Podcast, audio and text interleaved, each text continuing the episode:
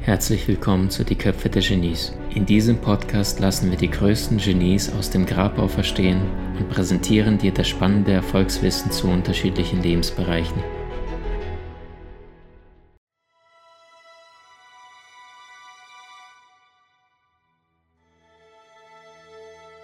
Du bist in einer Beziehung immer mit dir selbst zusammen. Weil am Ende glaube ich, dass die meisten da draußen derart ausgehungert nach Liebe laufen, voller Wut, voller Schmerz, und das Ganze äußert sich in Form von Egoismus oder Sarkasmus, dass wir derart verletzte kleine Kinder sind im Außen und uns sehr wehgetan haben gegenseitig, dass wir dann sagen, den Schmerz möchte ich nicht haben und die meisten Menschen sich dann nur auf dieser oberflächlichen Ebene begegnen. Fitnessstudio, boah, hat die Kurven, ja, der hat ganz nette Muskeln und einen netten Haarschnitt. Beziehung. Und dann wundern sich sehr, sehr viele, dass das nicht hält. Und der Hauptgrund ist, dass die meisten nicht realisieren, dass wir derart ausgehungert nach Liebe sind und den meisten was fehlt? Die eigene Selbstliebe, den eigenen Selbstwert, den eigenen Selbstakzeptanz. Und der Erfinder der Fingerabdrücke, das ist dieser Gentleman hier vorne, Sir Francis Galton. Die meisten wissen nicht, der war damals ähm, in UK, in United Kingdom, einer der klügsten Menschen auf dem ganzen, ja, äh, bei, den, bei, den, britischen Inseln. Und er war auch der Vetter von Charles Darwin und galt einer so als der vielen kritischen Universaldenkern damals aller Zeiten. Und dieser Francis Galton hat auch dieses äh, mit den Fingerkuppen damals erfunden, dass wir heute das Prinzip haben, haben wir ihm zu verdanken. 1820 war es, also vor, 100, vor 200 Jahren. Und der Mann hatte einen sehr, sehr kreativen, hinterfragenden Geist und dann hat er bei einem morgendlichen Spaziergang durch London, wo er jedes Mal lang gelaufen ist, hat er sich die Frage gestellt, hey, so ein kleines Experiment, was würde passieren, wenn ich mir jetzt vorstellen würde, ich bin der meistgehassteste Mensch Englands. Und dann hat er sich quasi kurz bevor er rausgegangen ist durch die Tür, hat er sich zu Hause hingesetzt, hat sich das Ganze plastisch vorgestellt, visualisiert, gab es ja damals noch nicht, und ist damals rausgerannt äh, oder rausgegangen bei seinem normalen Morgenspaziergang. Äh, und dann hat er plötzlich gemerkt, dass Menschen von der anderen Straßenseite fingen an, also sind von seiner Seite weggegangen auf die andere Straßenseite. Andere haben ihnen irgendwas ähm, Schimpfwörter zugerufen. Viele sind aus dem Weg gegangen. Äh, ein Hafenarbeiter, also da, wo er langgelaufen ist, hatte mit dem Ellbogen angerempelt, sodass er zu Boden gehen musste. Ist er aufgestanden, ist dann weitergelaufen. Und selbst die Tiere reagierten auf diesen Menschen allergisch, so dass er vor, einem, vor einer Kutsche stand. Ähm, und diese Kutsche, dieses Pferd, hat dann in dem Moment nach hinten ausgetreten und er ist wieder zu Boden gegangen und äh, musste wieder aufstehen. Und innerhalb dieser kurzen Zeit haben sich viele Menschen versammelt. Was ist da passiert? Und die meisten Menschen haben sogar dem Pferd recht gegeben, haben gesagt, ja, bist du selber blöd, was läufst denn da, obwohl er da gerade im Dreck auf dem Boden liegt. Und da war er derart geflasht davon, von dem da was passiert ist, dass er dann nach Hause gerannt ist und sagte, der Spuk möge endlich vorbeigehen. Und hat sich quasi entvisualisiert daraus, dass er der meistgeheißteste Mensch der Welt oder Englands ist. Genannt auch Sir Galton Famous Walk, also vom Spaziergang, kannst du mal nachgoogeln. Ähm, was hat der Mann konkret gemacht?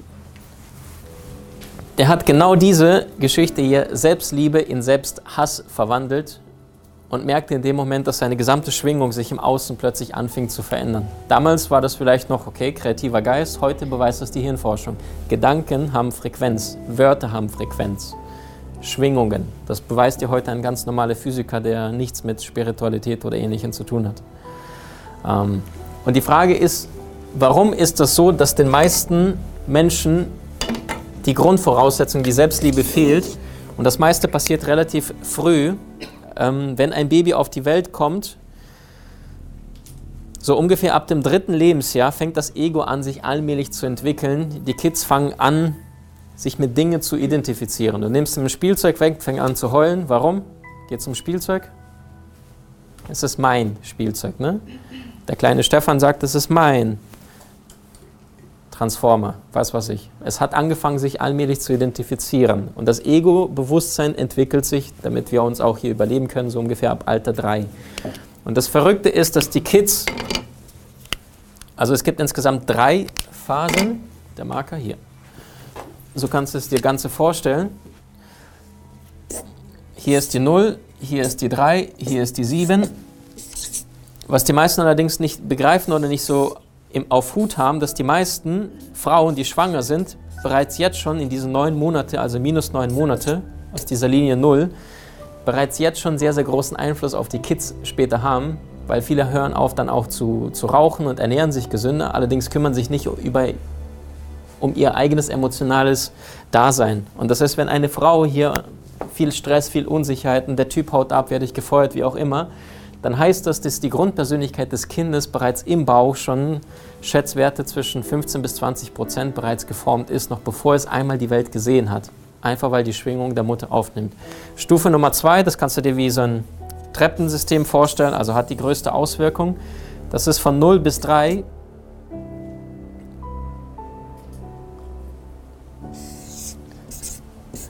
Das ist die Delta-Phase und da sind die meisten Kids. Delta-Phase, was heißt die? Ähm, es gibt ja unterschiedliche Bewusstseinszustände. Und Delta-Zustand, das ist der, den wir in der tiefsten Nacht, im tiefsten Schlaf jede Nacht haben. Die meisten von euch, die heute Nacht geschlafen haben, hatten das vielleicht so zwei, drei, vielleicht maximal viermal. Dieser tiefste Zustand, das erkennst du am Körper, dass der Mensch einfach da liegt, der bewegt sich nicht und der ist einfach wie tot sieht aus. Dann weißt du in dem Moment, ist er in diesem Delta-Zustand. Die Kids, also das, was wir Erwachsene nur mitten in der Nacht haben, im tiefsten Zustand, haben die Kids bis zum dritten Lebensjahr dauerhaft. Wenn die Augen offen sind, die sind permanent im Delta. Und das, was auf die Festplatte hier rauf geht, das wird ungefiltert einfach nur raufgespielt, ohne zu hinterfragen. Da gibt es kein richtig und kein falsch. Und die Stufe von 3 bis 7, die ist auf Platz 2. Also hier würde ich sagen, wahrscheinlich auch nochmal 50 Prozent bis zu 20 Prozent und hier nochmal die restlichen 30 Prozent der Grundpersönlichkeiten bis zum siebten Lebensjahr, die geformt wird. Und das ist die Theta-Phase und die hast du auch nur in der Nacht als wacher Mensch und zwar im Halbschlaf. Also wenn du zum Beispiel heute Morgen, kurz vor dem Wecker, habe ich geträumt, dann merkte ich, mein Lichtwecker ging langsam an und noch bevor die Vögelzwitscher aus dem Wecker da rauskamen, das, das Geräusch merkte ich schon, ich bin schon wach. Und wenn du in dem Moment geweckt wirst, dann bist du gut zum Wecken, weil dann erinnerst du dich auch an deine Träume meistens. Dann weißt du, okay, jetzt war es gut, geweckt zu werden. Wenn du im tiefsten Tiefschlaf geweckt wirst, hier in Delta, da fühlst du dich müder, selbst wenn du länger geschlafen hast, als wenn du weniger geschlafen hast und du bist in Theta geweckt worden. Verständlich? So, bedeutet, die Kids, die bis zum siebten Lebensjahr diesen Mangel an Liebe bekommen, die ständig kritisiert werden, die die ganze Zeit von Erwachsenen fertig gemacht werden, Ihr kennt ja diese eine Studie, die ich immer wieder erzähle. Machen wir es nochmal praktisch. Die Harvard-Jungs und Mädels haben die Kids gemessen bis zum 18. Lebensjahr und festgestellt, dass bis zum 18. Lebensjahr rund 180.000 negative Botschaften die Kids zu hören bekommen, wie du kannst es sein, versuch es erst gar nicht, deine Geschwister sind schlauer, probier lieber was anderes, andere können das besser als du. Und dieses Potenzial des Kindes mit der Zeit Stückchen für Stückchen runterwürgen durch diese Kritik, durch diese Verurteilung, durch diese ständige Nörgeln unglücklich machen. Und bis zum 18. Lebensjahr 180.000 negative Botschaften, das musste er erstmal als Kind verdauen. Und alles, was Kids sich wünschen, ist was? Liebe und Anerkennung. Liebe, Anerkennung. Und jetzt hören wir diese Geschichte hier bis zum 18. Lebensjahr, ne? Kriegst keine. Jetzt gehen die dann raus in die Welt und verlieben sich mit 16, 17, 18. Was machen die dann? Oh, endlich, da ist sie. Ohne dich war ich nichts. Und sie genau das Gleiche. Endlich gibt mir eine diese Liebe, all das, was ich brauche. Und was passiert nach ein bisschen Zeit? Es wird keine Liebe, sondern meistens nur emotionale Abhängigkeit.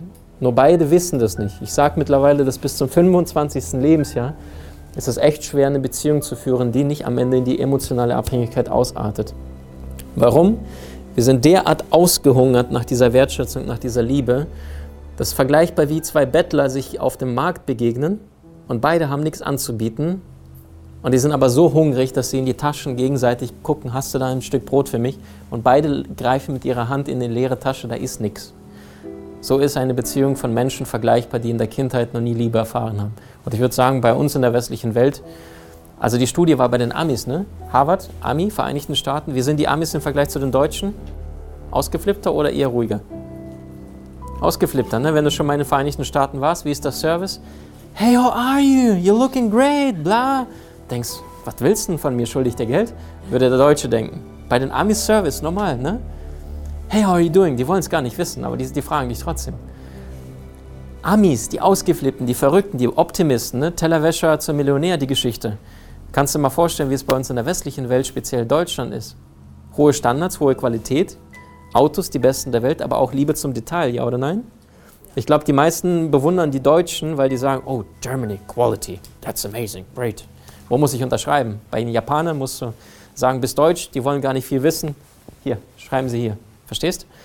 Weil der Eindruck der Deutschen, ich habe es jetzt in der Welt immer wieder gesehen, so ich habe in Spanien studiert, weiß ich noch, die haben die Witze gemacht, wenn die die Antwort nicht wussten, haben sie gesagt, frag den Maxim, the German, der weiß es. Also in BWL-Vorlesung, in der Wirtschaftsvorlesung. War total spannend.